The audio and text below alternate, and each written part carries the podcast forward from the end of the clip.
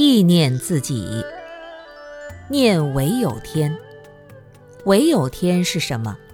就是守护神，这个还是蛮重要的。前面讲的第四个老婆，也可以用守护神来比喻。圆满觉悟的圣人告诉我们：创造神让你产生快乐，破坏神让你产生痛苦。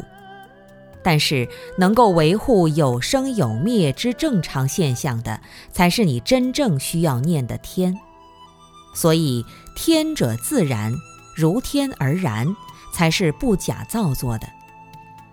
在家居士，无论是创造了钱财、地位、名利，还是创造了健康身体，一定要想到，健康到最后也会变得不健康。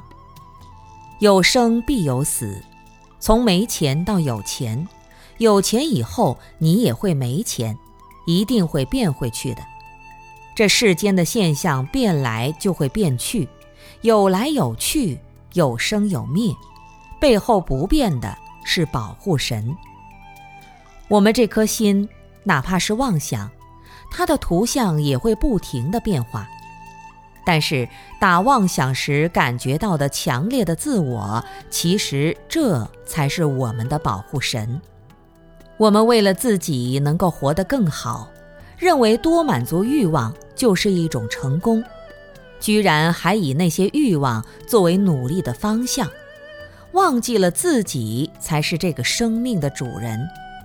所以，在家居士们要经常意念自己，生命不是这一期短暂就结束了，而是还有来生，生命从这一生到来生延续下去，就像我们昨天到今天。小时候到现在，一直延续下来，没有变化的这个东西，要不停的念。